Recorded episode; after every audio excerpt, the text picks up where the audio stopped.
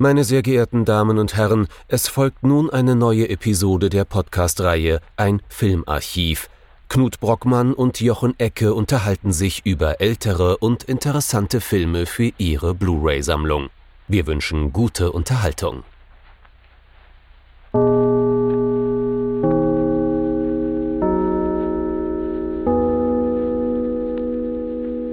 Hallo Knut.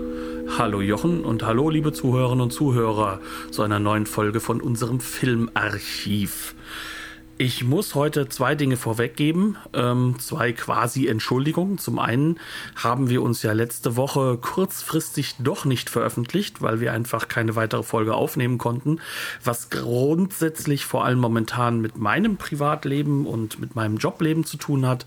Ich habe sehr viel gerade zu tun, ähm, deswegen kann das auch noch mal vorkommen. Das andere ist, ihr werdet ich, ich vielleicht bin grundsätzlich beruflich nie überfordert, deswegen hängt es nie an mir. Definitiv nicht. Ähm, du machst ja nur so ein bisschen Uni und so. und hast ja auch nur gerade Klausurenphase. Ähm, und zum anderen, und das ist das Zweite, vielleicht werde ich in euren Kopfhörer mit etwas sehr viel Hall vorkommen. Das liegt einfach daran, dass letzte Woche der Sperrmüll vor der Neulieferung meiner Regale kam. Das heißt, meine alten Regale sind jetzt alle gesperrmüllt. Ähm, und dementsprechend ist Hall im Raume wahrscheinlich, ähm, den ich leider so nicht äh, richtig ich jetzt gegen den ich nicht so richtig angehen kann. Aber das wird sich hoffentlich auch bis zur nächsten Folge oder wenigstens bis zur übernächsten wieder ändern. Nichtsdestotrotz haben wir uns natürlich heute wieder einen Film rausgesucht. Mhm. Um genau zu sein, ist das diesmal ein Film aus äh, dem, ich sag mal, dem Wissenskosmos von Jochen, der als Anglist gerade so richtig schon die Messer wetzt, denn wir haben uns mit einem Film aus einem ja, literarischen Genre Englands, das auch sehr, sehr britisch ist, beschäftigt, mit einer Ghost Story, ähm, die auch in dem falschen Medium für die meisten Kinogänger, nämlich im TV gelaufen ist, also eine TV-Verfilmung. Ähm, ja, was haben wir uns denn genau angeschaut? Es soll gehen um die Erstverfilmung von Susan Hills äh, kurzem Roman äh, The Woman in Black, äh, die Frau in Schwarz. Ähm, wir reden hier nicht von der 2012er Version mit äh, Harry Potter in der Hauptrolle, also Daniel Radcliffe, sondern wir reden von der Erstverfilmung aus dem Jahr 1989. Mit seinem Vater, also mit Papa Potter in der mhm, Hauptrolle. In der Hauptrolle. Was eine faszinierende kleine Nebengeschichte ist, die aber wahrscheinlich echt ungewollt ist. Casting-Direktoren gucken hoffentlich nicht nur einfach auf Harry Potter-Filme. Ja, aber damit haben wir es heute mit einer ganz, ganz spannenden Melange zu tun. Mhm. TV, ein fantastischer Drehbuchautor und ein sehr, sehr britisches Genre, das nicht Horrorfilm ist. The Woman in Black. Ich muss immer aufpassen, dass ich nicht sage Lady in Black, ein ganz, ganz toller Song, aber mit Sicherheit nicht der Titel des Romans oder dieses Films. Äh, von Herbert Weiss oder Herbert Weitz, einem österreichischen TV-Regisseur, der äh, bei der BBC und in England allgemein sehr, sehr viel gemacht hat. Und äh, auch von Nigel Neal, einem der großen TV- Drehbuchautoren, kann man mhm. sagen, ne? ähm, über den wir das heute ist, sehr viel sprechen. Das ist sozusagen der, der britische Gene Roddenberry, könnte man sagen. Also der hat ähm, die, die Science Fiction und generell The Fantastic Fantasy ähm, im britischen Fernsehen etabliert. Also seine ersten beiden Quatermass Serials aus den frühen 50ern waren die ersten Experimente mit Science-Fiction-Stoffen im britischen Fernsehen und äh, haben dann den Weg geebnet. Dann auch für Formate wie zum Beispiel Doctor Who. Ne? Oh, daran war er natürlich nicht beteiligt, aber ohne seine Vorarbeit sozusagen wäre das nicht denkbar gewesen. Ähm, und ja, der, der Mann hatte eine lange, sehr fruchtbare TV-Karriere, größtenteils BBC-Karriere, aber auch ITV, Channel 4 und solche Sachen in Großbritannien. Also da, wo der TV-Film auch noch mit ordentlich Geld unterstützt wird, jedenfalls ab Ende der 80er Jahre, mhm. äh, Mitte der 80er wahrscheinlich noch nicht so sehr, aber wo der TV-Film auch noch eine etwas andere Rolle spielt, weil ja. BBC natürlich immer stark ausgestattet war und dementsprechend ITV und Channel 4 da gut nachziehen mussten. Mhm. Jetzt hat er sich hier eines Stoffes angenommen, den mancher von euch vielleicht aus dem Jahr 2012, wie gesagt, kennt als Verfilmung oder vielleicht auch den Roman gesehen, äh, gelesen hat. Oder, Aber, oder das Theaterstück, das seit Anfang der 90er in London läuft. Also das ist eines so wie The Mousetrap zum Beispiel, eines von diesen Stücken, ähm, die einfach durchgängig gespielt werden, also so ein, so ein Dauerbrenner im, äh, im, im West End. Das ist, ist auch eine relativ berühmte Bühnenadaption. Und damit ähm, müssen wir uns wahrscheinlich mit der Story nicht auseinandersetzen. Nein, nein, natürlich, wir sind jetzt nicht unbedingt Engländer und Briten. Mhm. Ähm, wir kennen jetzt nicht unbedingt alles. Deswegen möchte ich dich doch bitten, fass uns doch mal so ein bisschen die Handlungselemente zusammen. Denn ich glaube, wir reden ja heute sehr viel über die Repräsentation innerhalb der Narration und nicht mhm. so sehr über die Bildlichkeit. Mhm, absolut, ja. Ähm, es geht hier um einen gewissen Arthur Kidd ähm, der ist ein junger Rechtsanwalt, jung mit äh, gerade in Entstehung, äh, mit, Familie, die gerade so im Entstehen ist, äh, dementsprechend hin und her gerissen zwischen Familie und, äh, und seinem Job als Rechtsanwalt. Und äh, dieser Arthur Kidd wird aufs Land geschickt, geschickt um ähm, dort einen Erbschaftsfall äh, ja, sozusagen zu verwalten. Es ist äh, eine Frau gestorben im hohen Alter, äh, die in einem Anwesen gewohnt hat, äh, das nur bei Ebbe erreichbar ist, also im Prinzip auf so einer, auf so einer Halbinsel. Ähm, und der, der Weg dorthin wird immer mal wieder geflutet, also bei, bei Flut kommt man da gar nicht erst hin. Äh, die Frau war alleinstehend, er wird da hingeschickt, um äh, den Nachlass zu verwalten, die Papiere zu ordnen und ähm, alles vorzubereiten, damit das Haus eben verkauft werden kann. Relativ schnell wird dann allerdings klar, eigentlich schon bei der Beerdigung, an der er teilnimmt, für, äh, für seine Kanzlei, dass äh, wir es hier eben auch mit einer Geistergeschichte zu tun haben, denn es taucht eine Frau in Schwarz als eine der wenigen äh, Gäste bei, äh, bei der Beerdigung auf. Im Hintergrund verschwindet ganz schnell wieder. Ähm, und als Arthur dann ähm, im Anwesen selbst eintrifft, äh, begegnet er dieser Frau auch immer wieder. Ähm, und dann beginnt sowas wie eine Detektivgeschichte. Er ist natürlich dabei, äh, die die Unterlagen dort zu ordnen. Es gibt auch ein paar Wachszylinder, was natürlich eine sehr viel filmischere Narration erlaubt als äh, irgendwelche Tagebucheinträge oder dergleichen. Ähm, und anhand dessen kann er so nach und nach so ein bisschen die Familiengeschichte ähm, der, der Frau, die dort verstorben ist, rekonstruieren. Ähm, und wir kriegen dann auch relativ deutliche Hinweise, dass äh, diese Woman in Black, die ihm da immer wieder erscheint, wohl nicht die Frau selbst war, die da verstorben ist, sondern ihre Schwester. Ne? Ähm, das bringe ich gerade nicht durcheinander. Nee. Nee. Ähm, das ist ihre Schwester, ähm, die wohl auch als Geist immer mal wieder äh, der Verstorbenen erschienen ist.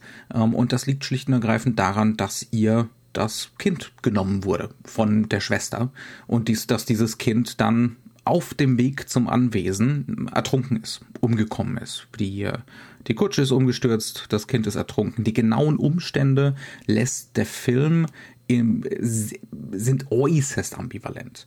Ähm, und äh, ja, so nach und nach erfahren wir, äh, dass dieser Geist wohl in diesem kleinen Dorf, in diesem, ja, immer wieder Kinder umbringt.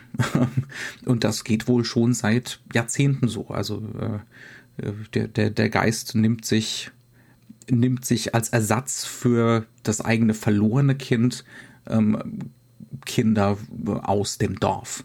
Ähm, das findet der Protagonist, wie gesagt, in so einer Art von Detektivgeschichte nach und nach raus. Ähm, und äh, ja, sollen wir jetzt schon spoilern?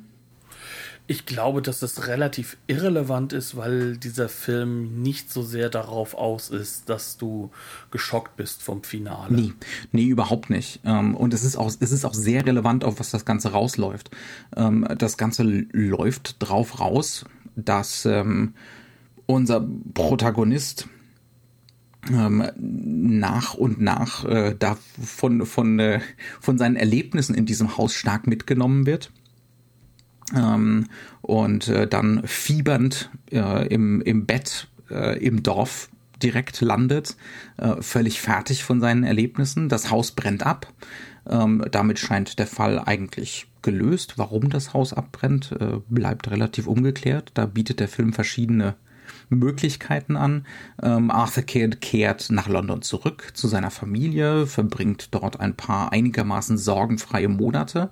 Ähm, na gut, sorgenfrei ist nicht so wirklich, weil er eindeutig diese Erlebnisse mit sich bringt. Ähm, also er, er bringt auch eine gewisse Form von Wahnsinn, wenn man das denn Wahnsinn nennen mag. Wir müssen später drüber reden, äh, mit zurück nach London. Ähm, das führt sogar so weit, dass er die wenigen Papiere, die offensichtlich den, äh, den Brand des Hauses überlebt haben, äh, versucht im Kamin seines Büros zu verbrennen ähm, aber dabei auch sehr methodisch ordentlich Benzin im Büro verteilt. Das heißt also, ähm, er hat es eigentlich auch darauf abgesehen, das Büro mit zu verbrennen.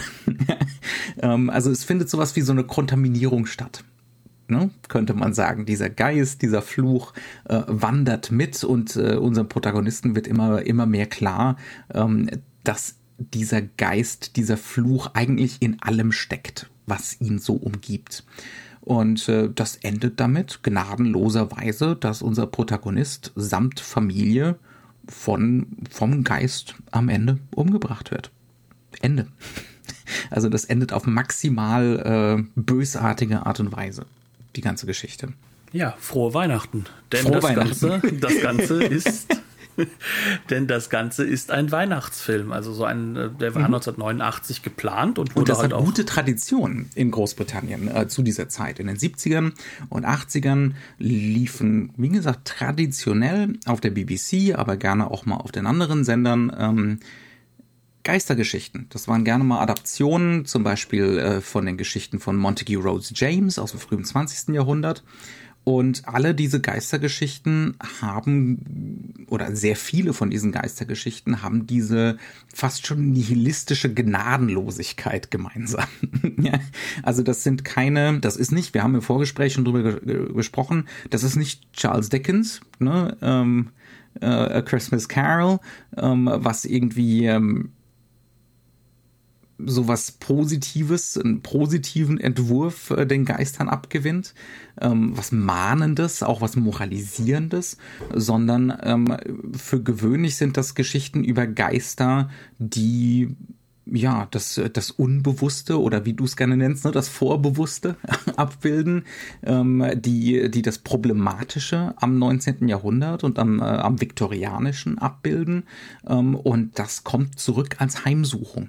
Ja, also äh, ne, wirklich in so einem freudianischen Sinne the, the Return of the Repressed.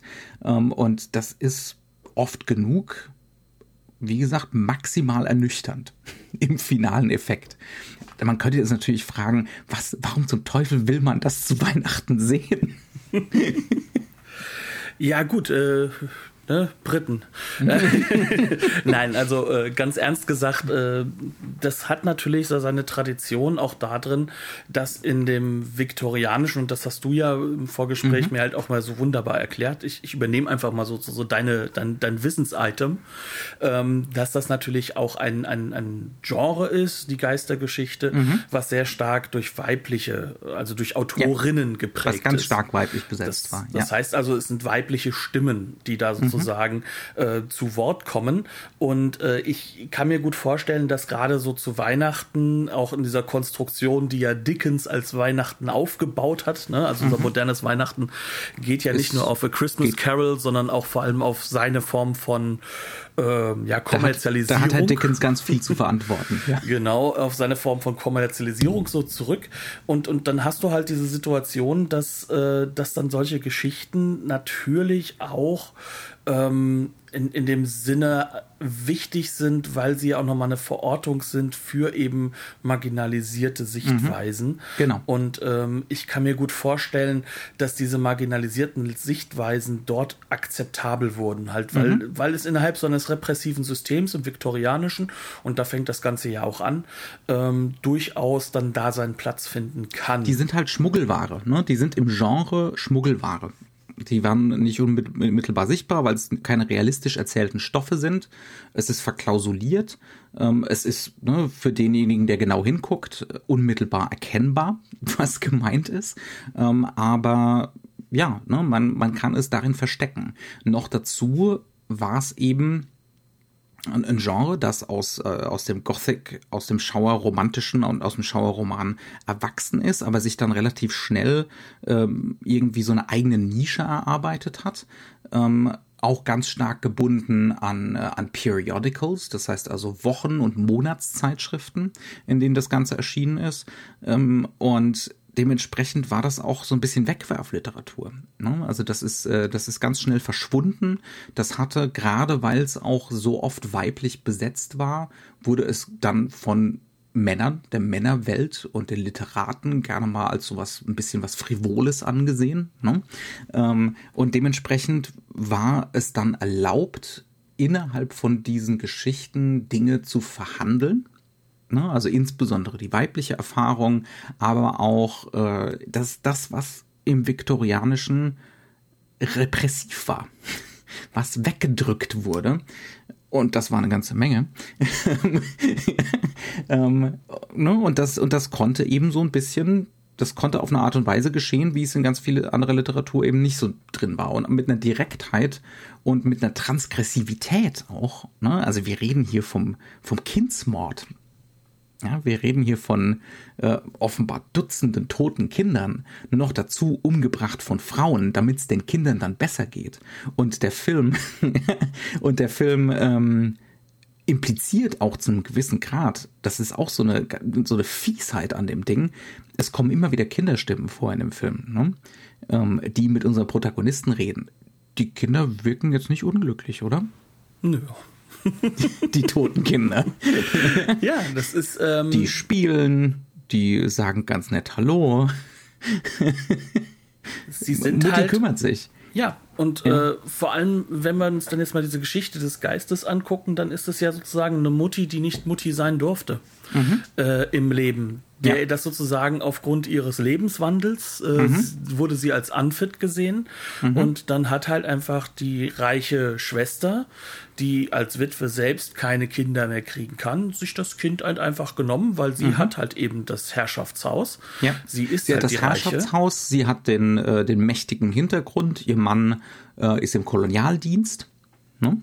Mhm. Ähm, und haben, da ist dementsprechend die Kohle vorhanden, sehr wahrscheinlich. All das wird impliziert. Ne? Auch das muss man sagen, ähm, das muss man erstmal lesen lernen. Und das ist was, was Nigel Neal äh, im Vergleich zum Roman in seinem Drehbuch in aller, aller Deutlichkeit so rausarbeitet. Ne? Das sind so Themen, ähm, dieses, äh, dieses verfluchte 19. Jahrhundert, ähm, die ihm offensichtlich sehr, sehr wichtig sind und wo er immer wieder Zeichen setzt, die, die im Roman gar nicht mal so vorhanden sind. Der Roman hebt ganz stark auf diese weibliche Erfahrung ab. Da geht es darum, diesen Geist als eigentlich positive Figur wahrzunehmen. Ja? Als befreite Oder zumindest Figur. Empathie. Ne? Also zumindest Empathie. Ja, vielleicht auch als Geist. befreite Figur. Das ja. ist ja das, mhm. was sozusagen ja auch ähm, dann dem gerade ähm, Ende der 80er Jahre in, in, in in dem damals halt eben auch gedachten Feminismus ne, mhm. sehr, sehr stark vorhanden ist. Ne? Also es geht ja auch ähm, darum, dass, dass hier äh, mit den Kindern im Endeffekt das, das, das Kind wegnehmen, heißt auch die Rolle wegnehmen, mhm. die, die, die Mutterrolle wegnehmen, so die einzige, die eigentlich noch bleibt. Es ist mhm. ein, es ist ein äh, Kind, was halt nicht in die moralische Welt hineingeboren ist, mhm. weil es gab kein, keine Ehe und nichts. Ne? Und ähm, das wird natürlich von Susan Hill sehr, sehr stark in den Vordergrund gehoben. Ja. Das ist ihr sehr, sehr wichtig und ähm, es ist schon so, dass der Man muss dazu sagen, sie war selbst gerade Mutter geworden. Das ist der erste Roman, den sie nach der Babypause geschrieben hat. Ne? Ja, und, und, was dann halt reinkommt, ist dann, dass dann natürlich ähm, die ganze Geschichte auf diese Form hin halt auch konstruiert wird. Mhm. Und ähm, Nigel Neal geht jetzt hin und verändert das Ganze mhm. und macht daraus sozusagen nicht äh, die weibliche Perspektive, sondern macht daraus die Perspektive einer kompletten gesellschaftlichen ja. Problematik. Ja, genau. Ähm, also das ist eigentlich das Umschreiben. Ne? Der, der Geist wird zu, zu sowas maximal Ambivalentem ähm, umgeformt, was auch gar nichts äh, so richtig äh, klassisch Übernatürliches hat in der Inszenierung. Da müssen wir dann auch gleich mal drüber reden. Ähm, aber es geht tatsächlich, Nigel Neal geht es ganz offensichtlich um, um das 19. Jahrhundert an sich nicht nur die weibliche Erfahrung im 19. Jahrhundert, sondern ne, das Grauen des Viktorianischen an sich. Und damit nimmt er ja eigentlich einen, Impetus, also eine, eine Methodik dessen, was Susan Hill gemacht hat, ja mit mhm. auf. Denn äh, der Roman ist ähm, korrigiere mich, wenn ich da falsch liege, ja. Äh, ist ja sehr, sehr deutlich in, in den Zeichen dieser, dieser spätviktorianischen Zeit geschrieben. Ne? Das mhm. ist ja sozusagen ist so eine Pastiche, Approbation, ne? also es ist Pastiche. Eine, ja. Es ist eine, ähm, eine Imitation des ja, also es ist eher so eine mm, Emma James Imitation und dann und dann auch ganz viel Viktorianer, ne? Ähm, und auch sehr clever und sehr stilistisch hyperpräzise. Also man, wenn man das liest und wenn einem dann jemand sagen würde, ja, äh, ist von 1893 oder so, hätte man null Probleme damit. Ne? Also das ist wirklich enorm gut gemacht ohne dabei irgendwie so postmodern zu sein. Ne? Also es ist nicht, es ist kein Genre-Kommentar, es ist eine Genre-Aneignung. Und diese wird dann jetzt verbunden mit äh, eben einem sehr modernen und einem sehr, sehr jetzigen Thema. Mhm. Nämlich halt mit diesem Thema, ähm, wie geht es jetzt eigentlich Frauen? Also sozusagen, mhm. ja, gut, jetzt gibt es halt so etwas wie ein, wie ein Wahlrecht und äh, vielleicht äh, ist es auch ein wenig akzeptierter, wenn man nicht in einer, äh, sag ich mal, Ehebeziehung unterwegs ist, mhm. ne, sondern dass man halt auch vorher schon mal einen Freund haben darf. Aber grundsätzlich hat sich da vieles geändert, ja oder nein. Mhm. Und ähm, wenn wir mal ganz ehrlich sind, Susan Hill kommt nicht zu Unrecht ähm, natürlich auf den Punkt, dass sie sagt, nein, also mhm. so viel hat sich nicht geändert. Und ähm, jetzt kommt halt Nigel Neal und, und, und, entkernt das so ein bisschen auf der einen Seite, ja. indem er sich dem Ganzen nähert über einen viel, viel allgemeineren Blick, mhm. der auch sich nicht so sehr mit dem Jetzt heute auseinandersetzt nur, sondern der einfach versucht zu zeigen, dass das Viktorianische im Endeffekt sozusagen die Bürgerlichkeit an sich ist. Mhm. Und dementsprechend ähm, Susan Hill versucht so ein bisschen zu sagen, jetzt müssen wir noch mal was ändern. Und Nigel Neal, so habe hab ich den Film jedenfalls gelesen, sagt, ja, ja solange es ein Bürgertum gibt, ändert sich nichts. Mhm. Ja. Und ähm, das ist etwas, was übrigens auch dazu geführt hat, dass Susan Hill selbst mit dieser Verfilmung des äh, Romans nicht so ganz einverstanden war, weil sie halt natürlich das, diese adaptorische Freiheit das, ja das, das kann man auch zu einem gewissen konnte. Grad nachvollziehen, ne? Also weil dem Ganzen im Prinzip diese weibliche Perspektive genommen wird. das, das ist tatsächlich so. Ähm, stattdessen gibt's zum Beispiel, ich, ich zähle jetzt einfach nur mal so ein paar Nigel Neal ähm, äh, Erweiterungen oder ne, was, was er hinzufügt und was er, was er so ändert. Ähm, zum einen, er rückt diesen Post, diesen kolonialen Hintergrund ziemlich deutlich in den Vordergrund. Ja? Also das ist was, was im Dialog immer und immer wieder kommt ähm, mit dem Ehemann. ähm, dann fügt er zum Beispiel diese technologische Komponente hinzu. Dieses Haus da draußen auf dieser Halbinsel ähm, hat Elektrizität. Und das liegt daran, dass der Ehemann äh, in, äh, in großem Technikenthusiasmus im Prinzip da so eine Dampfmaschine ins Hinterhaus hat reinsetzen lassen. Ne? So ein Wankelmotor-Ding. Ja, ja, so ein Wankelmotor-Ding, genau. Ähm, keine Dampfmaschine, nicht, nicht im engeren Sinne. Ne?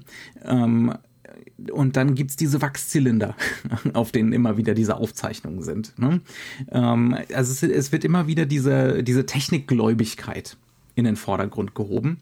Und dann kriegen wir auch einen Protagonisten, der als allererstes, wenn er da im Haus ankommt, die, die Maschine anwirft, damit Strom da ist und äh, dann durchstreift er das Haus und äh, Herbert Wise in seiner Regie betont immer wieder ganz insistent Licht an, Licht an, Licht an, Licht an. Ja? Ähm, was natürlich dann auch dazu führen muss, das ist klassische Dramaturgie, irgendwann geht das Licht natürlich aus. das ist vollkommen klar. Ähm, aber da haben wir schon so dieses Thema, ähm, auf der einen Seite so dieser technologische Fortschritt, aber der verfängt nicht. Also diese Idee von Fortschritt an sich äh, ist, ist, wird so gezeigt als so ein rein technokratischer, aber der verfängt null gegen dieses Unbewusste, ne, die, die Rückkehr, die Rückkehr des, äh, the, the, Return of the Repressed, ähm, da, dagegen bringt der rein gar nichts. Das ist zum Beispiel so eine, so eine Nigel Neal-Ergänzung. Er verschiebt damit ja auch sozusagen auch insgesamt den Timeframe. Ne? Wir sind mhm. ja nach dem Ersten Weltkrieg. Ja. Ne? Das heißt also, wir haben ja schon die, die Effekte dieses, mhm. dieses äh, Technologie-Enthusiasmus ja. das erste Mal schon erlebt. Ne? Eine andere, also, da, da, sprichst du was Interessantes an. Erster Weltkrieg. Eine andere interessante Nigel Neal-Ergänzung. Zu Anfang im, in der Anwaltskanzlei äh, sitzt da einer von einer von den Klienten unseres Protagonisten.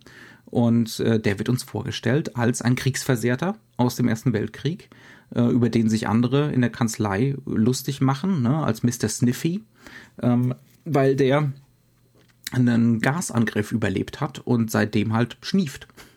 Ja, weil, äh, weil seine Nase äh, und seine Lungen so hinüber sind, äh, dass er gar nicht anders kann als konstant zu schniefen. Und ähm, auch das davon keine Spur im Roman. Das ist auch wirklich so eine eindeutig so eine Nigel Neal Erfindung. Und äh, unser Protagonist serviert den ab. zu Anfang, ja. Ähm, und, damit wird ja auch schon so dieses Thema gesetzt, ne, des Repressiven. Ja, Dieses, man, versucht, ähm, äh, man versucht diese Dinge, die dann unschön sind, die, ja. nicht, die nicht so ins Bild des allgemeinen Alltäglichen mhm. passen, das versucht man jetzt so richtig schön zur Seite zu schieben, wegzuschieben, ja. sich nicht drum zu kümmern, ähm, bringt ja auch nicht so viel Geld mhm. rein, so jemand. Ähm, das ist dann also die andere Geschichte, die mit reinkommt. Denn auch das, und das ist halt auch so eine Art von, von Modernisierung, die aber mit diesem Viktorianischen einhergeht. Mhm. Äh, es ist ja auch ganz, ganz wichtig, dass zum Beispiel die Karriereplanung ja. zum Beispiel plötzlich im Vordergrund steht von mhm. unserem Arthur Kidd, ähm, der ja auch übrigens Kidd heißt hier, nicht Kip äh, wie im, im, Originalroman, was dann, äh, glaube ich, eine H.G. Wells, hast du gesagt, ja. äh, Verbindung ja. aufgebaut hat, die zum Beispiel äh, ja, Nigel Neal definitiv nicht wollte. Mhm. Ähm, und, und da merkt man halt auch dann dran, ähm, wenn dann plötzlich der Chef sagt, naja, so früh eine Familie zu gründen, das ist aber auch nicht gut für die Karriere. Sie mhm. wissen ja ganz genau, was ich davon halte. Kein Wort also davon diese, im Roman übrigens, nichts. Ja, aber ja. Diese, diese, Übergriffigkeit, ne, mhm. dass sozusagen der Job dir dein Privatleben vorgibt. Ja. Ähm, und dann weißt ja du auch, dann weißt du auch, warum der gute Mann am Schluss sein Büro mit abfackelt. Genau. Ja, ähm, weil das auch das Büro wird im Film und, und da ist die Regie und die Ausstattung überaus sorgfältig und richtig, richtig gut. Ähm, das ist finster und ob das jetzt 1880 spielt oder ne, 1920, 21, das Büro sieht noch so aus wie im 19. Jahrhundert. Da der hat sich rein gar nichts ist, geändert. Genau, ja? der einzige Unterschied ist, dass die jungen Leute, die dort arbeiten, den neuen Charlie Chaplin gesehen haben. Genau, ja. Ähm, ja. Also der, der will wenn er da am Ende versucht, sein Büro mit abzubrennen, es geht darum, und das ist dann kein Wahnsinn, ne, das sollen wir verstehen, der Mann ist nicht wahnsinnig, äh, der Mann versucht, das 19. Jahrhundert abzufackeln. das irgendwie wieder loszuwerden, dass er plötzlich überall um sich herum sieht.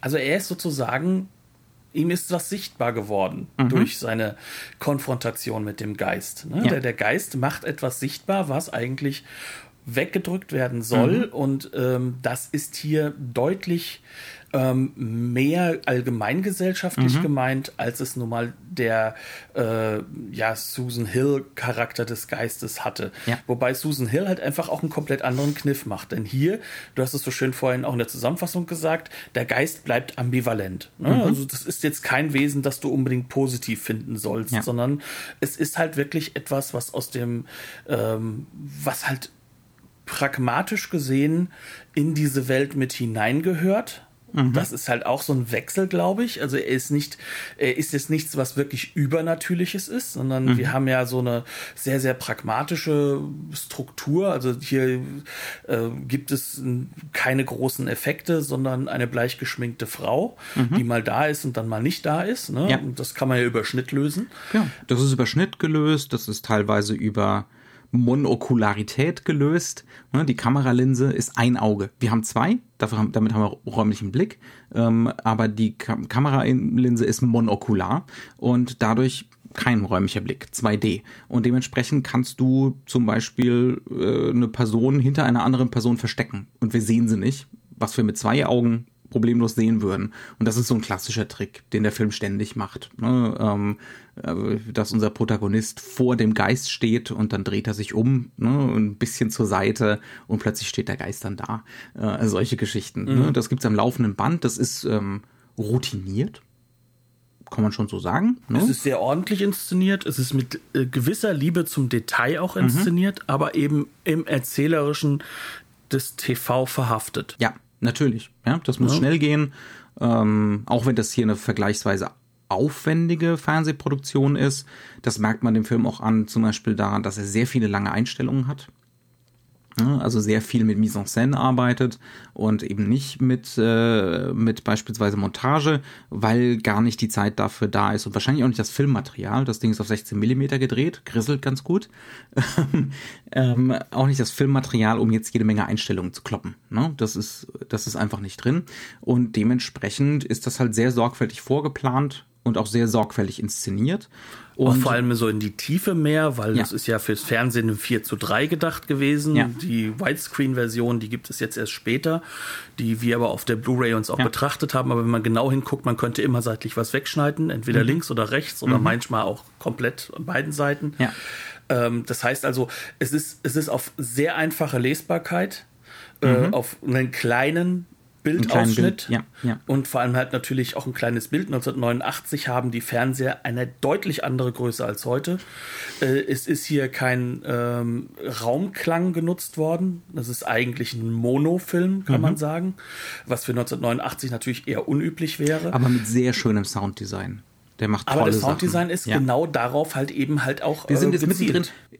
Es ist ein bisschen wirr, aber lass uns doch einfach ein bisschen über die Tugenden des Films sprechen. Ne? Wir haben einfach ein bisschen gesagt, so äh, fast schon so, so dismissive, ja, es ist halt, ne, äh, ist ordentlich alles gemacht. Die Vorzüge sind im Skript, aber der Film hat schon seine Tugenden. Ähm, der ist wirklich, der ist sehr, sehr routiniert inszeniert und hat ab und an auch wirklich interessante Kniffe. Äh, das fängt definitiv bei der Inszenierung des Geistes an. Du warst nicht so begeistert davon. Ähm, ich ich fand es halt manchmal ein bisschen zu sehr in your face, weil mhm. ich halt heutzutage einen sehr viel größeren Fernseher habe als 1989. ähm, also das Interessante und natürlich die, das, das Make-up und so hält dem HD nicht immer ganz stand. Ne? Das ist, das ist definitiv auch so. Aber ähm, es ist schon sehr spannend, einen Film zu sehen, der diesen Geist fast gar nicht expressiv inszeniert. Ne? Die ja. wird einfach immer irgendwo hingestellt, als wäre sie ne, ein, just einfach eine weitere Figur in der Szene. Also um genau zu sein, sie ist so ähnlich wie der Nebel. Also mhm. der Film arbeitet natürlich viel mit Nebel, ist ja an der Küste. Mhm. Ähm, es soll ja auch äh, so eine Gefahr vermittelt werden. Du kommst nur zu gewissen Zeiten bei Ebbe überhaupt zu dem Haus hin und wieder ja. zurück. Ähm, und dieser Nebel ist aber auch etwas, der dir auf der einen Seite so ein bisschen eine Sicht wegnimmt, mhm. aber dafür das Gehör er erweitert. Das, mhm. Damit arbeitet der Film ja sehr stark. Und so ähnlich ist das halt aber auch mit, mit, mit diesem Geist. Dieser Geist gehört natürlich in diese, in diese Welt, die dort gefilmt wird, rein. Und ähm, das ist etwas, was, was auch dadurch gezeigt wird, dass er ja eigentlich immer so in so einem ähm, entsprechenden Winkel gezeigt wird. Also der ist nie gekippt oder sowas. Ja. er ist immer gerade, er ist mhm. immer klar sichtbar. Ja. Und das, das soll halt auch klar gemacht werden. Dieser Geist gehört dazu. Mhm. Aber wir wollen nicht, dass er dazu gehört. Deswegen haben wir Angst davor, dass ja. er plötzlich da ist. Ja. Ja. Also, und damit meine ich jetzt vor allem natürlich äh, den Arthur Kidd, also mhm. äh, als Schauspieler natürlich äh, und, Adrian Rawlins. Und ich glaube, das kann einen erstmal irritieren, wenn man vom insbesondere amerikanisch geprägten Horrorfilm kommt. ne? und dann da halt die maximale Geisterbahn erwartet, ne? mit, mit der großen Trickkiste. Und die Trickkiste kommt nicht. Also, ne, es gibt so ein, zwei, drei klassische Kniffe, aber ähm, wie du wie du sagst, die Figur wird mit einer Selbstverständlichkeit da reingesetzt, als ne, als die gehört da einfach dazu. Die gehört da rein ähm, und das passt ja auch sehr gut in die thematische Textur des Films. Es gibt andere Sachen, die ich, äh, die, die relativ ungewöhnlich sind, ähm, aber auch dann wieder sehr britisch. Zum Beispiel das Geisterhaus. Da haben wir auch zu Anfang drüber gesprochen. Ne? Das ist ein ziemlich ungewöhnliches Geisterhaus. Ähm, das ist nicht, ne, man, da kann man ja auch mal ein bisschen generell über diese schauerromantische Tradition sprechen, insbesondere im Film. In so einem James Whale Geisterhaus oder so, da sagt man sofort, da will ich hin. Das will ich mal erlebt haben. In, in, also natürlich in der I Sicherheit, want to go to there. in ja, bester Tina Fey Tradition. Ja. mhm. Und und äh, das Ähnliche ist ja auch, also das hängt ja nicht nur bei ihm so, ne, sondern mhm. das ist ja etwas, was auch im britischen Film natürlich da ist. Ne, ähm, die Hammer Studios, mhm. die alten Hammer Studios ja. arbeiten sehr sehr stark damit. Es ist die Attraktion, ja, ja, genau, es sind Sehnsuchtsorte. Es ist ja Schauerromantik. Es sind romantische Orte. Ne? Ähm, und das Ganze kannst du natürlich auch zu Roger Corman und so weiter weiterziehen, weil das sind die Attraktionen. die Attraktionen Vincent Price Räume. Und, und da sind ganz viele Spinnweben. Und, ja, und, und, und es ist atmosphärisch äh, ausgeleuchtet. Äh, hm? Ja, also es sind auf jeden Fall hin. Orte der Attraktion. Ja. Und hier ist es ein Ort des äh, Muffs, des unsauberen, chaotischen, mhm. aber irgendwie halt auch einfach, ja, also die, die Tür knarzt nicht nur, sie riecht morsch. Mhm. so in gewisser Weise. Ja. Äh, und du, zwar du kannst nicht diesen Ort riechen, ne? Absolut, ja. Und, und das macht halt eben auch so ähm, aus, dass man auch, auch dieses Geisterhaus gar nicht, also man, man hat das Gefühl, man selbst gehört dort nicht hin, mhm. weil es halt so zeitlos alt ist. Aber man hat auch trotzdem das Gefühl, dass dieses Haus ähm, in sich einfach für sich immer stehen wird, mhm. so gefühlt. Ne? Also, dass das kaputt geht, ist ja sozusagen, also dass es ja verbrennt, das heißt ja nur, dass die Idee jetzt reißt. Ja. Das heißt ja nicht, dass es weg ist, mhm. ja. ne? sondern es reißt halt mit. Es ist ja überall. Es ist ja auch die Kanzlei. Ne? Es ist London an sich. Ja. Oder später ein See. Mhm. Also es ist äh, dieses Geisterhaus ist im Endeffekt sozusagen so das Modernde, was man gerne eigentlich loswerden wollte mhm. in dieser moderngläubigen Und wo Zeit. man definitiv nicht hin will. Ja, wo man auch nicht, wo man auch nicht wissen will, was hinter der nächsten Tür ist. Definitiv, du willst es nicht, ja? Definitiv ja. nicht. Null. Ähm, das ist was sehr Besonderes. Und, und dazu fällt mir halt auch noch ein, 1989 sind wir eigentlich schon mittendrin in einer neuen Tendenz des britischen Kinos, die so 1980, 81 anfängt. Und diese Tendenz nennt sich Heritage Cinema also zumindest äh, im, im akademischen Bereich, ne, wird das gerne mal Heritage Cinema genannt, auch unter Kritikern. Ähm, das fängt an, zum Beispiel mit sowas wie Chariots of Fire. 1981. Das sind, äh, und geht auch weiter mit so Merchant in Ivory Kisten, äh, der, der ähm, Sense and Sensibility von Ang Lee, das ist so einer von den Höhepunkten davon. Ne? Ähm, Heritage Cinema wirklich im Sinne von das Kulturerbe, das bewahrt werden muss, aber auch das Kulturerbe ähm, in so einem konservativen Sinne ne, in so einem reaktionären Sinne. Ähm, also wir begreifen, das sind auch häufig Literaturverfilmungen, äh, wir begreifen das alles so als unseren Schatz, den wir irgendwie bewahren müssen ähm, und den wir auch immer wieder möglichst attraktiv rausputzen müssen. ne? Auf den wir stolz sein auf müssen. Auf den wir also stolz diese, sein müssen. Auch diese, die Varianten mit Shakespeare, die gehen ja auch so in diese Richtung die gehen rein. durchaus, so die, ja, ja. Vor allem ja, die ja. 90er Jahre ja, Sachen. Ja. Ähm, ne, Kenneth ähm, Brenner. Kenneth Brenner, du, du, du.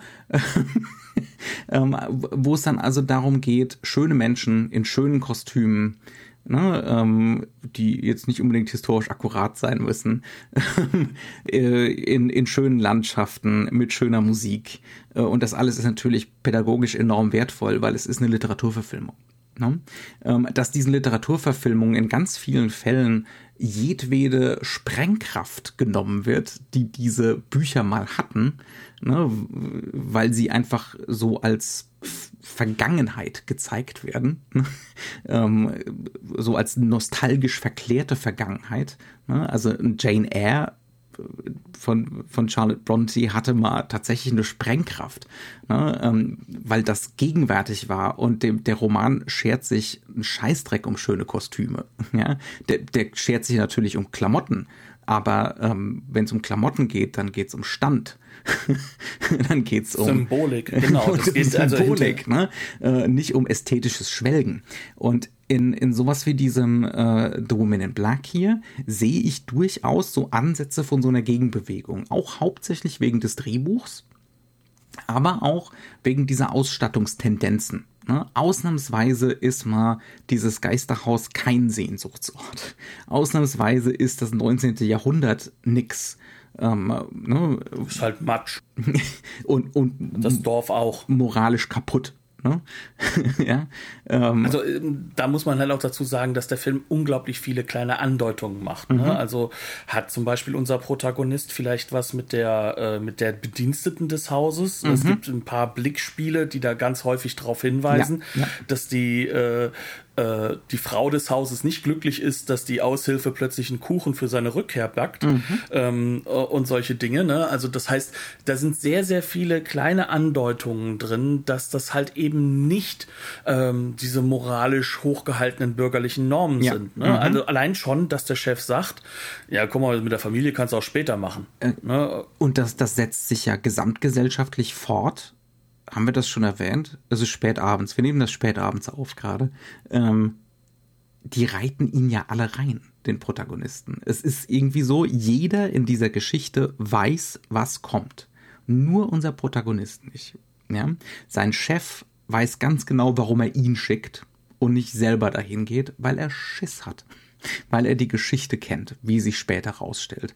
Ähm, so eine Vaterfigur Ersatzvaterfigur im Dorf, der ihn aufnimmt und ihm hilft, ähm, sagt ihm auch nicht, was Sache ist, obwohl er selbst ein Kind verloren hat, wie sich später Übrigens rausstellt. toll gespielt von Bernard Hampton. Fantastisch. Sam Tuvey heißt die ja, Figur. Ja. Ganz toll gespielt. Ja, ähm, das heißt also, alle um ihn rum reiten ihn in diesen Fluch rein. ja, ohne jetzt irgendwie so diabolische Figuren zu sein oder so, ne?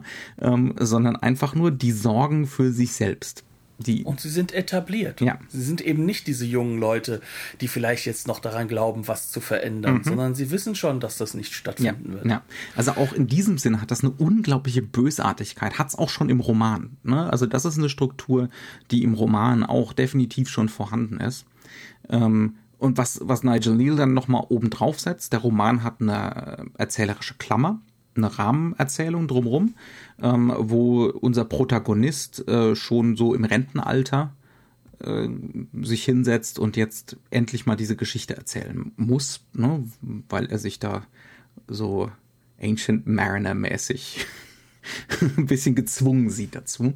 Ähm, und das bedeutet natürlich auch, der gute Mann hat überlebt im Roman und er hat eine neue Familie. Er hat nur seine, nur in Anführungszeichen seine Familie verloren, ähm, aber es gibt in dem Sinne ein Happy End, weil er jetzt eine Ersatzfamilie hat. Das nimmt Nigel Neal alles gnadenlos raus. also bloß, bloß auch nicht nur die einen Funken von äh, vom Positiven dem Ganzen geben. Was auch damit zu tun hat, dass natürlich das äh, eine Umdeutung ist, die natürlich äh, von, von Susan Hill her gar nicht so positiv gemeint ist. Also mhm. im Endeffekt, was ja in dem Roman viel, viel stärker noch drin ist, ist halt, wo die Weiblichkeit halt sich sozusagen zeigt. Und mhm. das ist ja eigentlich so, äh, im Endeffekt ist die Weiblichkeit immer jemand, der wegläuft oder der, der, der eigentlich einen eigenen Willen haben möchte und mhm. deswegen auch teilweise nicht funktionieren kann. Also selbst der Hund, der ja wegläuft, mhm. ist im Roman weiblich und das hat mhm. Susan Hill dann aus dieser Perspektive zu Recht ja auch irgendwo dann aufgeregt, dass, dass dann halt Hund im jetzt plötzlich, plötzlich männlicher Hund ist im Film. Ja, ja. ja Aber ja. das ist natürlich wichtig, wenn er nämlich am Ende überlebt Mhm. Dann sind es ja wieder im Endeffekt die, wer bezahlt denn am Ende dann? Das sind dann natürlich dann wieder die Ehefrau und die Kinder, ne, ja, die ja natürlich ja. an die Frau gebunden sind. Ja, ähm, auch in dieser Verpflichtung der, der Frauenrolle. Das ist, das ist für, den, für das, was an Subtext im Roman läuft ne, und an Themen im Roman läuft, ist das nur folgerichtig. Aber für die Adaption, für die Filmadaption kann das nicht funktionieren. Und jetzt kommt dann natürlich ganz am Ende für uns so eine Frage auf, wem müssen wir uns dann sozusagen denn jetzt sozusagen, äh, in welches Camp sollten wir uns denn schlagen? Mhm. Ähm, war Nigel Neal dem Roman gegenüber nicht faithful genug? Mhm. Äh, ist Susan Hills Geschichte vielleicht für uns doch ganz irrelevant? Wir sind ja zwei weiße Männer, heterosexuell ist, ist auch noch möglicherweise dazu. einfach nur ein mieser Sexist. Ja. Oder, und da stürmte ja. die Frage auf, was ist denn die Rolle von einer Adaption? Und ich glaube, das ist das, ja. was nochmal so, so von uns vielleicht nochmal so, so ein bisschen beleuchtet werden könnte. Ähm, denn so wie äh, Susan Hill ja die Ghost Story nicht nur als Pastiche übernimmt, sondern auch adaptiert für, für mhm. ein modernes Thema. Ne? Ja. So geht das ja auch bei Nigel Neal so. Ne? Also mhm. 1989 gibt es genug Gründe, einen Film auf diese Art und Weise zu drehen. Das mhm. ist zum einen natürlich so diese, diese äh, Heritage-Cinema-Sache, die mhm. von seiner Seite ja auch irgendwo dann ein wenig, ähm, ja, wie soll ich sagen, als, als, als äh, ein wirtschaftlicher Faktor natürlich gesehen wird. Das ist ja ein, mhm. ein, ein sozusagen ein wirtschaftliches Aus, äh, ausbringen. Das ist die Wiedergeburt des britischen Kinos. Ne, das sind die großen Kassenschlager, auch die internationalen. Ne? Und das ist auch das, wofür man im britischen Kino heutzutage am leichtesten die Kohle kriegt. Aber, und das ist ja das Interessante, es ist ja auch ähm, dann musst du mit dem Ganzen auch umgehen als etwas, was in der Zeit ist, was sozusagen halt natürlich auch sozusagen diese Zeit als etwas Interessantes, Positives mhm. repräsentiert. Und wir befinden uns hier jetzt gerade äh, ja am Ende der 80er. Das mhm. heißt also, wir haben diese Entleerung an vielen Ecken und Enden. Wir haben die Postmoderne halt auch als, als Gegenentwurf gegen diese Entleerung, also in der Hinsicht, dass diese Entleerung plötzlich wieder zum Thema wird und damit ja, zum Beispiel ja. wieder, wieder, wieder in sich. Also ich entleere, also mache ich etwas Neues. Mhm. Und, und ähm, das ist ja eigentlich sozusagen das, was in diesen 80er Jahren ganz, ganz stark aufgekommen ist mhm. und ganz stark im Vordergrund steht. Das heißt also, ähm, 1989 für das TV Ne? Und äh, was wir ja noch gar nicht erwähnt haben, der Film lief natürlich mit Werbeunterbrechung. Der lief mhm. ja im, ähm, im, im, Privatfernsehen. Ähm, also für all diese Sachen hat dieser Film natürlich eine unglaubliche, trotzdem eine Schlagkraft. Mhm. Und diese Schlagkraft liegt darin, dass er sich natürlich etwas anderem zuwendet. Er weiß über sein Medium, er weiß über die Kinokultur dieser Zeit und er weiß halt auch darüber, dass äh, diese Kinokultur ja auch wiederum etwas sichtbar macht, nämlich dass die Bürgerlichkeit eben da ist. Ja, dass, dass das ja. das Selbstbild noch immer der Briten ist. Ja, ja, und dass wenn, sie das plötzlich für sich positiv adaptieren. Wenn aus revolutionären Romanen plötzlich Kostümschinken werden. Ja und diese Kostümschinken im Endeffekt ja auch nur unterstützen sollen, dass das Bürgerliche gut und recht ist. Also all das, mhm. was sozusagen vom Viktorianischen bis ins Jetzt 1989 geblieben ist. Und mhm. wir reden ja jetzt hier, das Viktorianische ist ja auch äh, finanziell sehr, sehr spannende Zeit, ne? wie, wie mhm. halt eben Bankenstrukturen aufgebaut sind, ähm, wie sozusagen die Grundlagen dessen gelegt werden, was der Kapitalismus heute noch ist. Jojo. Und 1989 äh, kann man schon Globalisierung, sagen. Globalisierung. Globalisierung. Genau, Globalisierung. 1989 kann man sagen, da sieht man das erste Mal die Auswüchse. Und da muss man nicht dafür Wall Street von Oliver Stone gesehen haben, um das mhm. zu wissen. Ähm, also haben wir sozusagen hier auch äh, jemanden, der adaptiert einen Stoff, um etwas zu sagen, was genuin aus seiner Sicht kommt. Mhm. Und natürlich ist Susan Hill in dieser Rolle, dass sie ja auch schon ähm, ein Genre adaptiert hat mhm. um etwas Spezielles ja. herauszuarbeiten. Das heißt, beide haben innerhalb ihrer, ähm, sag ich mal, ähm, ihrer halt ihrer Genres, ne, innerhalb ihrer auch auch auch allgemein ihrer Medien, ne, mhm. haben sie das getan, was ja auch vielleicht korrekt ist, weil Susan Hill übernimmt ja auch diese diese Heritage Sache so ein bisschen mit. Der, der Roman ist ja nicht viel älter, mhm. sondern sie sie baut das ja auch neu und und ja. zeigt halt einfach plötzlich wieder oder oder macht klarer, was in, in, was, was vielleicht aber auch diese, diese ganzen Originalwerke äh, ausgesagt haben. Du hast ja Jane Eyre vorhin genannt, ne? Mhm. Ähm, da geht es ja auch schon um Unterdrückungsmechanismen ja. innerhalb ja. eines Standessystems. Mhm. Und ähm, sie hebt das ja nochmal hervor. Ja. Und auch die Stimmen, die damals schon das hervorgehoben haben, lässt sie ja nochmal aufleben.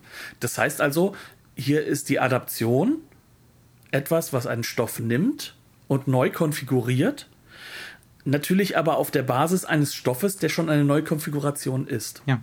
Und das ist, das ist die einzig also jetzt mal, ne, das ist das die, die einzig interessante Art und Weise, wie man adaptieren kann.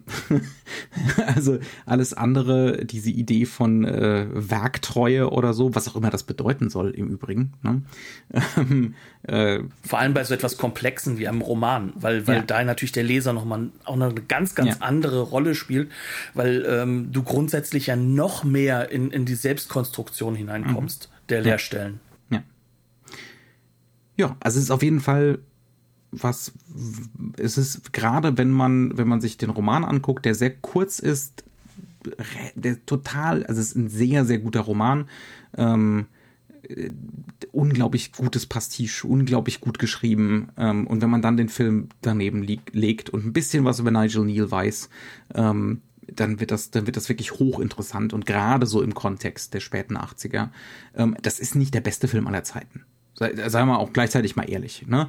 Ähm, das ist ein sehr ordentlicher Film, ein sehr guter Film, ähm, aber es ist, der ist vor allem wahnsinnig spannend so als Zeitdokument. Ne? Und als Dokument, wie eigentlich sozusagen ähm, auch, auch äh, sag ich mal, so ein Stoff, der der, ja, der für Weihnachten, fürs Nebenbeigucken auf einem ja. kleinen Monitor gemacht ja. wurde. Ähm, und, und dafür ist das schon ein, böses, böses Teil. Also das ist schon enorm. Es ist ja nicht nur böse, sondern es setzt ja unglaublich viel voraus, was du äh, zumindest äh, als Zuschauer auf einer gewissen Grundbasis mitbringen sollst. Mhm, ne? ja. Also der ist definitiv nicht für ein internationales Publikum gemacht worden, der Film. Der ist definitiv mhm. für ein britisches Publikum gemacht ja, worden, ja. denen natürlich die Ghost Story was ganz, ganz anderes sagt, als jetzt, sage ich mal, uns. Also um genau zu sein. Also man sollte nicht hätte, in den Film reingehen und so einen Horrorfilm erwarten, zum Beispiel. Oder eine klassische Gothic Tale. Auch das ja. ist es nicht. Mhm, ja. Oder eine Abarbeitung der Gothic mhm. Tale. Ja. Ähm, sondern was das man ist was Eigenes für sich. Ja. Genau, und äh, das, das, was halt wichtig ist, ist dann vielleicht, dass man sich auch gleichzeitig damit auseinandersetzt, dass das aber so ein Publikum der Zeit sehr, sehr deutlich ist. Und mhm. dass halt aber auch so dieses, diese Repercussions des Viktorianischen ja. auch den Zuschauern sehr, sehr klar sein sollte. Auch wenn der Film damals natürlich nicht so der erfolgreiche Film war, der jetzt heute ist, der, der ist ja über die Jahrzehnte einfach immer wieder in den TV-Bestenlisten gelandet, mhm. obwohl er ja nur zweimal überhaupt in England gezeigt wurde und erst dann jetzt auf, auf, auf DVD und später jetzt, jetzt auf Blu-ray erstmal überhaupt äh, so richtig für viele Leute ähm, sichtbar gemacht wurde. Ja. Ähm, aber Susan Hills Roman ist natürlich auf einer anderen Ebene genau das Gleiche. Und das ist halt eben das, was vielleicht spannend ist, dass man sich das mal nebeneinander hält und sich dann sagt, okay, was kann man eigentlich mit so einem, so, so einem kleinen TV-Bild nochmal erreichen? Und vor allem, wie sehr sind denn Menschen auch teilweise abgeholt in, jetzt sage ich mal, wenn sie in einem äh, kulturellen Environment sind, in dem so etwas so alltäglich ist. Und dann wird es auch vielleicht mal spannend, dann zu sehen, okay, wer denn zum Beispiel in Deutschland den Susan Hill Roman so gelesen hat, wie er dort gemeint ist. Äh, weil der Kontext des, des, des, der, der Ghost Story ist mhm. ja auch vollkommen mhm. weg. Ja. Wie du so schön gesagt hast, die sind ja fast alle auch äh, einfach weggeschmissen worden, diese Geschichten. Mhm. Ja, also ne, im, im 20. Jahrhundert ist dann doch relativ viel übrig geblieben. Ne? Also da gibt's dann so gewisse Klassiker, ähm, allen voran natürlich Emma James, ähm, das ist dann natürlich der Mann, aber auch diverse andere. Ne? Also das, äh, ist, das ist alles relativ kompliziert, sagen wir es mal so. Dementsprechend, ähm, wir laden euch damit ein, euch mal vielleicht damit ein bisschen auseinanderzusetzen. Ähm, mhm. Ähm, mir hat das sehr viel gebracht, mit dir drüber zu reden. Deswegen bin ich dieser Folge auch, denke ich mal, etwas weniger im Sprachanteil, mhm. ähm, weil ich natürlich auch eine Menge gelernt so. okay. habe. ähm, also auch gerade durchs Vorgespräch auch nochmal eine Menge für mich. Beim, beim nächsten Hongkong-Film werde ich dann wieder schweigsam. ja, aber das ist doch das Schöne daran. Das ist doch das Schöne daran. Auch weil wir ja immer wieder neue Filme für uns ja auch entdecken. Mhm. Ähm, also so ich sag mal, so lang vorgeplant ist das Ganze nicht, sondern wir sehen manchmal nur Blu-rays und denken uns, oh, den wollte ich mir schon mal kaufen. Äh, oder das wollte ich schon immer mal sehen. Oder einer von uns beiden sagt, den solltest du mal gesehen haben. Mhm. Und so war das mit diesem Film, ähm, dass du den ja vorgeschlagen hast. Und ich bin im Nachhinein hoch interessiert daran, mich mehr mit Ghost Stories auseinanderzusetzen, weil wir hatten ja sonst eigentlich nur Night of the Demon mhm. sozusagen als Ghost Story von Aus großartigen. Das ist derselbe Kosmos, auf jeden Fall. Genau, von Jacques Tourneur noch im Programm gehabt. Ähm, ja, dementsprechend würde ich sagen, ich frage dich jetzt nochmal, wo haben wir denn den Film her? Wie haben wir den sehen können? Der lief Das ja nicht auf ITV gerade. britische, Das ist eine britische Blu-ray. Mir fällt gerade gar nicht ein, wo er erschienen ist. Ähm, das ist eines von, das ist, es gibt ein großes britisches Label, das hauptsächlich ähm, TV-Produktionen Wir schreiben es unten rein. Ja, wir, genau. Wir, wir setzen es in die Shownotes. Ich bin wie immer hervorragend vorbereitet. Ähm, das ist ein super Remaster, äh, so gut wie das halt bei 16 mm Material sein kann. Das muss grisseln. Ne? So sieht es Vor allem, wenn aus. man das Ganze in dunklen Bildern versucht noch zu machen, was Ja, dem Film natürlich, es soll ein- ja stuffy wirken. Dann gibt es einen Audiokommentar, ähm, unter anderem mit Kim Newman, dem unvermeidlichen Kim Newman. ähm, der allerdings so, die drei, die den Audiokommentar machen, die haben so bis zur Hälfte des Films was zu sagen und dann wiederholt man sich so ein wenig. Aber der ist auch ganz schön. Es gibt ein Booklet, das äh, äh, vor allem in Daten und Fakten schwelgt. Äh, nicht unbedingt meine Lieblingsart von Booklet, aber passt schon. Äh, viel mehr ist da nicht zu holen bei, aber das ist eine schöne Veröffentlichung. Ähm, ja, und ist auf jeden Fall empfehlenswert. Dementsprechend bleibt uns nur zu sagen, ich gucke jetzt nochmal ganz kurz nach, nämlich im Internet, wie hieß denn äh, das entsprechende UK? Network heißt der Network, Vertrieb. genau, ja. Mhm. Genau, jetzt haben wir nämlich auch das. Ähm, dementsprechend bleibt uns nur zu sagen, herzlichen Dank, dass ihr zugehört habt. Wir hoffen, dass wir nächste Woche wieder pünktlich was bringen werden können. Ähm, ja, bleibt uns gewogen. Herzlichen Dank und tschüss. Bis dann.